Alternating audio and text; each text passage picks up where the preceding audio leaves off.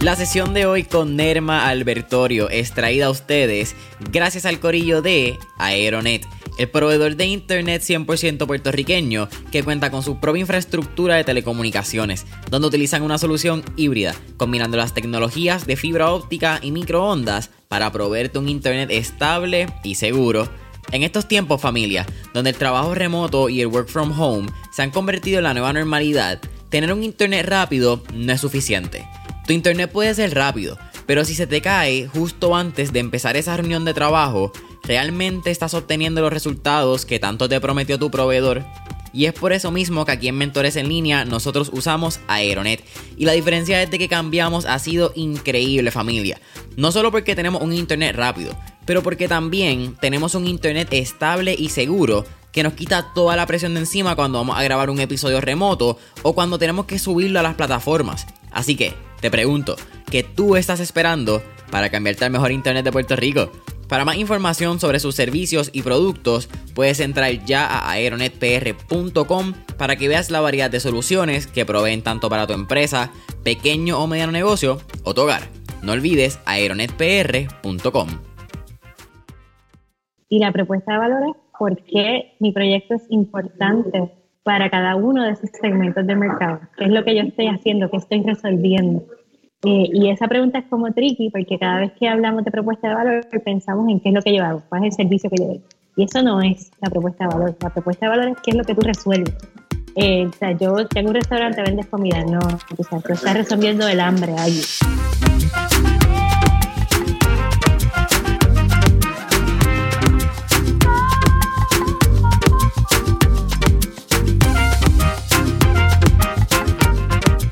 ¿Qué es la que hay familia? Mi nombre es Jason Ramos y bienvenidos a Mentores en línea, un podcast donde hablamos con los empresarios e influencers responsables por las marcas más destacadas, para que así conozcas quiénes son tus mentores en línea. Y en la sesión de hoy me acompaña Nerma Albertorio. Si quieres conocer un poquito más de Nerma, lo que ha hecho y cómo lleva a Centro para Emprendedores, puedes escuchar el episodio número 51 de Mentores en Línea. Pero Nerma es cofundadora y directora ejecutiva del Centro para Emprendedores, una organización sin fines de lucro enfocada en proveer servicios a negocios nuevos y existentes en Puerto Rico. Nerma, ¿qué está pasando? ¿Qué es la que hay? Pues aquí estamos colaborando como siempre, bien contenta de compartir un ratito contigo y con tu audiencia. Oye, siempre un placer encontrarnos, que estábamos hablando ahí. Llevamos como que un par de sesiones que nos hemos visto y, y por fin estamos aquí. Así, así. Así que, ¿de qué vamos a hablar hoy? Mira, hoy vamos a estar hablando de un tema que, que ya a mí me cabe que tú eres una dura en él. Y vamos a estar hablando de lo que es el Business Model Canva. Y yo creo que un tema bien trendy que los pasados tú me puedes corregir como 5 o 6 años, ha estado como que bien relevante. Pero creo que por ser tan reciente también hay un montón de dudas al momento de hacerlo. Y muchas cosas que pensamos que son reales, pero no necesariamente son como son. Es como está incógnita. Así que vamos a empezar por lo más básico. ¿Qué es el famoso Business Model Canva? Realmente Canvas es una herramienta, es una herramienta para tu aterrizar tu idea de negocio y ver si tienes todos los elementos necesarios para poderla desarrollar. Esa es mi definición del Canvas. Creo que, de lo que existe es lo mejor que tenemos para poder eh, empezar a plasmar en una forma tangible lo que estamos pensando, con los elementos que deberíamos estar eh, utilizando para saber si podemos llevar algo de la idea a la realidad. Tú acabas de mencionar que el Canva funciona para ver esos elementos, ¿verdad? Y poder sintetizarlo y entenderlo en, en un mapa. Eso es así. Pero adicional a eso, ¿por qué deberíamos hacer un Canva? Y quizás también te traigo la pregunta de cuál es la diferencia entre un business model Canva y un plan de negocios. Uh, enorme la diferencia. Creo que tienen dos propósitos diferentes y una herramienta no cancela la otra, que también eso es una discusión que vemos por ahí. No, si haces un Canva ya es suficiente, no tienes que hacer un plan de negocio y realmente son dos usos totalmente distintos. Un Canvas es, para mí, es ese primer paso donde tú puedes eh, dividir, ¿verdad? Esa idea que tú tienes en esas áreas específicas que tú necesitas para poder desarrollarla y para poderla explicar de manera tal que el que te esté escuchando sepa dónde está. El plan de negocio es una herramienta que tú utilizas para planificar. O sea, eh, es ese marco de referencia que te deja saber dónde estás, hacia dónde vas y cómo lo vas a hacer. Es más como un plan de trabajo. Así que son dos cosas completamente distintas. Este, esa es como, como lo, principal que, que, te podría decir. Eh, el Canvas eh, para mí es como que ese momento donde tú llegas por primera vez y, y no puedes organizar todavía tu idea. No sé si, si le ha pasado a muchos que tratan de ponerla por escrito y es como que te tardas un montón y miras un papel y estás ahí un rato. Y realmente el Canvas te hace esas preguntas que tú necesitas para poder dar forma a tu proyecto. Mira, un Canva necesariamente se tiene que hacer en los inicios de un negocio, en la idealización. Un Canva puede ser una herramienta que negocios corrientes pueden también aplicar. Eh, yo, la, yo la utilizo para ambas cosas. Eh, realmente cuando tengo la idea, pues me siento y hago el Canvas para ver cuán viable puede ser. Y ahora mismo en mis proyectos, cada vez que quiero hacer algo nuevo o que quiero explicar mi proyecto a alguien nuevo que llega a mi oficina, pues lo que hacemos es ir por el Canvas para que lo puedan entender. Tú acabas de mencionar que son distintos bloques y son distintas áreas que, ¿verdad? que son esas partes que dividen a un Canvas. Aunque esto es algo que, ¿verdad? que pueden conseguir online y que pueden ver un modelo. Pero en resumidas, ¿cuáles son esos nueve bloques que, que es, crean lo que el Business Model Canva al fin y al cabo. Claro, yo te lo voy a, te voy a explicar en un orden en particular. Eh, así que cuando, cuando la gente habla del Canvas o cuando escuchas o lo miras y buscas información, va a haber distintas versiones del Canvas. Así que yo, yo lo voy a explicar en un orden en particular que para mí es el que más sentido hace y que me funciona. Así que cuando tú vas a empezar a desarrollar un Canvas, lo primero que yo hago es entender a quién va dirigido el proyecto que yo voy a estar desarrollando. ¿Quiénes son mis segmentos del mercado? ¿Cuáles son mis públicos? ¿A quién yo voy a atender? Y eso es lo primero que, que trato de identificar. Cada proyecto siempre, siempre, siempre va dirigido a unos grupos en particular. Así que, ¿quiénes son? Y los trato de, de identificar. Es el primer paso. El segundo paso es entonces desarrollar cuál es la propuesta de valor. Y la propuesta de valor es por qué mi proyecto es importante para cada uno de esos segmentos del mercado. ¿Qué es lo que yo estoy haciendo? ¿Qué estoy resolviendo? Eh, y esa pregunta es como tricky porque cada vez que hablamos de propuesta de valor pensamos en qué es lo que yo hago, cuál es el servicio que yo doy. Y eso no es la propuesta de valor. La propuesta de valor es qué es lo que tú resuelves. Eh, o sea, yo tengo un restaurante, vendes comida, no, o sea, tú estás resolviendo el hambre a alguien. Así que es un poquito más allá de, eso, ¿verdad? Es como que qué es lo que tú eh, logras para ese segmento del mercado sea, mi segmento de mercado quiere lograr qué mediante a diferencia de. Eso es una propuesta de valor. Eh, y para tú poder entender tu propuesta de valor, tienes que conocer a tus segmentos del mercado. Y ahí es donde entra ese proceso de Customer Discovery que escuchamos tantas veces, o eh, de entrevistar a estas personas y tratar de entenderlas. Así que esa es como que la segunda cajita que yo desarrollo. La tercera cajita es cómo yo entrego mi producto o mi servicio, cuál es ese proceso de distribución es un espacio físico, es un espacio virtual, es una combinación de ambas cosas. Eso es así de sencillo, no hay otra forma de hacer. Eh, pero es importante saber cómo, cómo va a llegar ese producto o ese servicio a esos distintos segmentos de mercado que vamos a tener. La cuarta cajita, eh, entonces, es la parte de relación con los clientes o con esos segmentos de mercado. Cómo yo voy a mantener o establecer unos canales de comunicación con esos distintos grupos a los que yo voy a estar atendiendo que va más allá de marketing, no es solamente promocionarnos, es cómo tú vas a crear estos canales donde vas a estar pendiente y vas a poder escuchar qué es lo que necesitan estos segmentos del mercado. La quinta cajita es lo de, la de los ingresos, cómo yo hago dinero. Y siempre yo hago esa invitación a mirar eh, que no, no, no, nos debemos limitar a una sola forma de hacer dinero, debemos tener varias formas de que nuestros proyectos hagan dinero. Eh, así que en este, a este punto yo puedo decir mi proyecto X va dirigido a estos segmentos del mercado. Para estos segmentos del mercado es importante por esta razón. Yo entrego mi producto mi servicio de esta forma, me relaciono con mis clientes de esta otra forma y hago dinero haciendo X, Y, Z. Y para yo poder hacer esta realidad, entonces voy para las otras cajitas para yo poder hacer esto, necesito unas actividades clave. ¿Qué cosas imprescindibles yo necesito hacer para poder desarrollar este proyecto? Así que esta es la sexta cajita, cuáles son las actividades clave. La séptima cajita es cuáles son los recursos que yo necesito para poder hacer esas actividades claves que me hacen falta para ya poder desarrollar el proyecto. La octava cajita es quiénes son esos aliados que yo conozco eh, o que me hacen falta conocer para yo poder desarrollar el proyecto. Y por último, es cuánto me va a costar hacer esto. Así que del otro lado, ¿verdad? De la que acabo de decir ahora, eh, para yo poder hacer este proyecto me hace falta hacer esto, necesito estos recursos, conozco a esta gente y me hace falta tanto dinero. Ahí es donde yo puedo ver si este proyecto es algo que yo puedo hacer ahora o lo puedo hacer un poquito más adelante.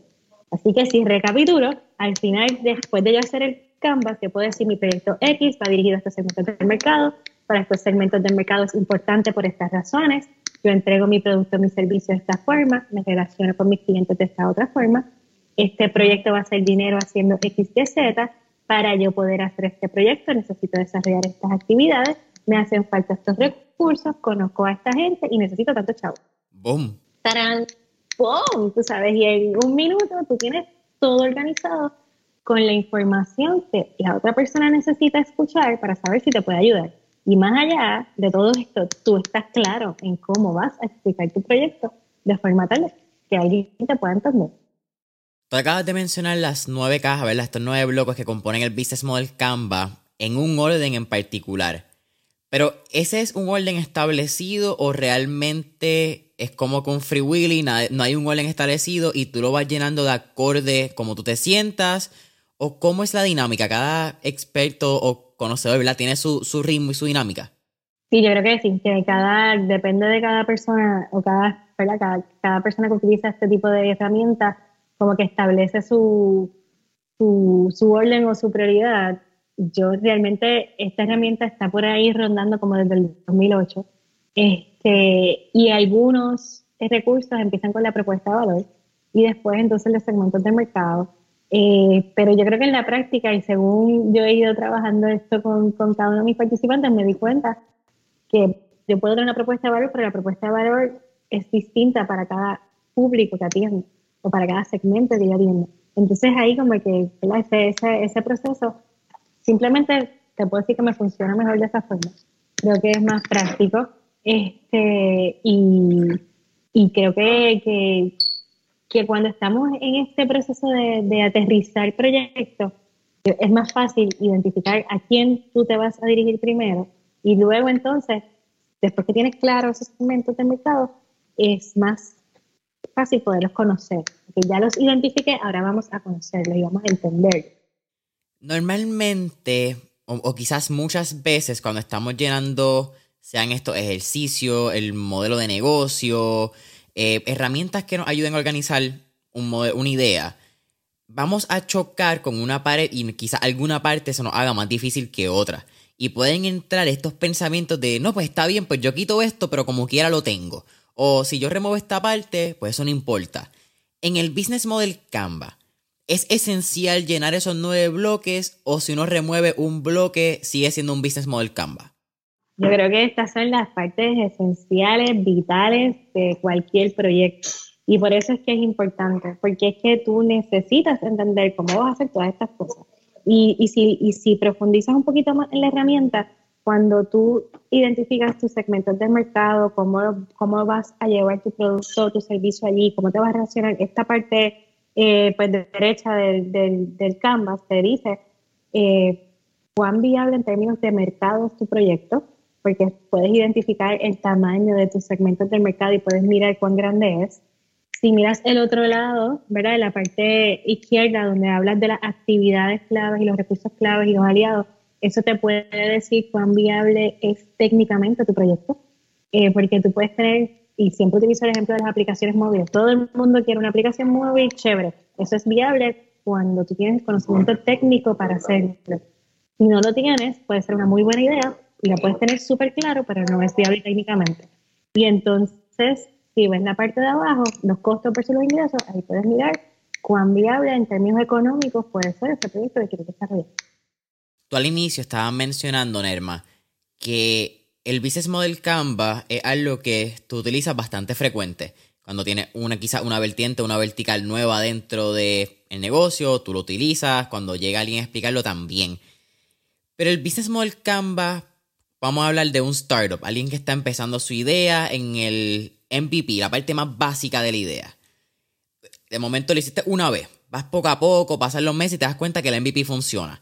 ¿Cada cuánto tiempo tú recomiendas que esas personas, either one, ¿verdad? O viren a ese Canva y revisen cuáles eran esos planes y metas originales y pivoteen o cambien? ¿O cada cuánto deberían hacer un business Canva nuevo, ¿verdad? Para poder identificar en qué estado se encuentran actualmente su idea. Yo creo que por eso el Canvas, cuando uno, uno ve las referencias de un business model Canvas, lo ves con los post-its, ¿verdad? Es para que tú puedas quitar y poner y quitar y poner, porque estás constantemente cambiando. Este, yo creo que en la medida que tú vas conociendo tus segmentos del mercado y vas adquiriendo esa información, los vas escuchando, te vas relacionando con ellos, vas aprendiendo cuál es realmente la propuesta de valor que tú estás llevando, pues eso va a ir cambiando. Este, yo te diría que al principio, cuando yo empecé a trabajar la herramienta con mis proyectos, yo, yo la tenía bien presente, o sea, como que un póster en mi, en mi pared y la miraba constantemente. Ya después eh, la revisaba una vez al año, ahora realmente la reviso como cada tres años, la de la organización como tal, y cada vez que tenemos un programa nuevo, hacemos un canvas nuevo. Así que tú depende, depende entonces el tipo de modelo y dónde estaría alocado, alocado ese business model canvas, cada cuánto tiempo tú lo usarías. Correcto, pero siempre, siempre cuando se me ocurre cualquier cosa, lo primero que hago es como que organizar mi idea alrededor de lo que es el canvas cada vez que voy a hablar con alguien que me está contando su proyecto, mis preguntas van alrededor del Canvas, aunque no lo estemos haciendo. O sea, mi pregunta es, ok, ¿para quién es tu proyecto? ¿Cómo lo entregas? ¿Cómo te relacionas con ellos? ¿Cómo has echado? ¿Por qué es importante? ¿Qué cosas claves hace falta? ¿Qué te hace falta hacer? ¿Con qué recursos cuentas? ¿A quién conoces? ¿Cuánto dinero hace falta? En el caso de que ya la persona que está escuchando este episodio tenga una compañía establecida, tenga un equipo, ¿cuán esencial es el rol de ese mismo equipo, ¿verdad? Y su participación e integración el momento de desarrollar un Canva. Yo te diría que esa es como la herramienta para alinear a todo el mundo y que todo el mundo esté en la misma página. Eh, igual cuando nosotros tuvimos ese proceso de empezar a crecer, eh, que llega gente nueva, que tienen distintos este, formas de pensar, etcétera, pues es como que okay, vamos a sentarnos todos y vamos como equipo a hacer esta herramienta. Eh, y eso pues nos ayuda a alinear definitivamente. Mira, Nelma, ya casi terminando esta sesión de mentores en línea, ¿qué libro, website, eh, recursos tú recomendarías para cualquier persona que todavía se siente eh, no tan seguro, no tan como que sí, sí seguro de sí mismo al momento de llenar el cambio y siente como que, que tiene ciertas dudas o preguntas o que incluso quizás no sabe dónde encontrar un template del modelo de, negocio? Mira, yo creo que el, mejor libro es el, libro de donde sale la herramienta, que se llama Business Model Generation. Eso debe ser como un diccionario para cualquier persona que esté emprendiendo. Este, yo me he leído el libro como ocho veces, cada vez que tengo algo lo leo. Eh, así que Business Model Generation, eso es un must de cualquier emprendedor. Boom. Nelma, para mí ha sido un absoluto placer tenerte en esta sesión. Cuéntanos, ¿dónde podemos conocer un poco más de ti? Si quieren conectar contigo, Centro para Emprendedores, eh, programas que tengas corriendo, promociones, tú sabes cómo es este sinvergüenza. Sí, tú sabes, bueno, bueno, pueden encontrar en línea en todas las plataformas y redes sociales eh, disponibles, así que estamos ahí a la orden. Website, centroparaemprendedores.org. Correcto. Bueno, centroparaemprendedores.org, Centro para Emprendedores en todas las redes sociales. Familia Mentores en línea, recuerda darle subscribe y esa campanita en YouTube. Dale follow en Spotify y aparentemente también ahora es follow en Apple Podcast, por lo que vi. Así que follow en Apple Podcast, deja cinco estrellitas, deja tu comentario, review y hasta la próxima. La próxima, chao.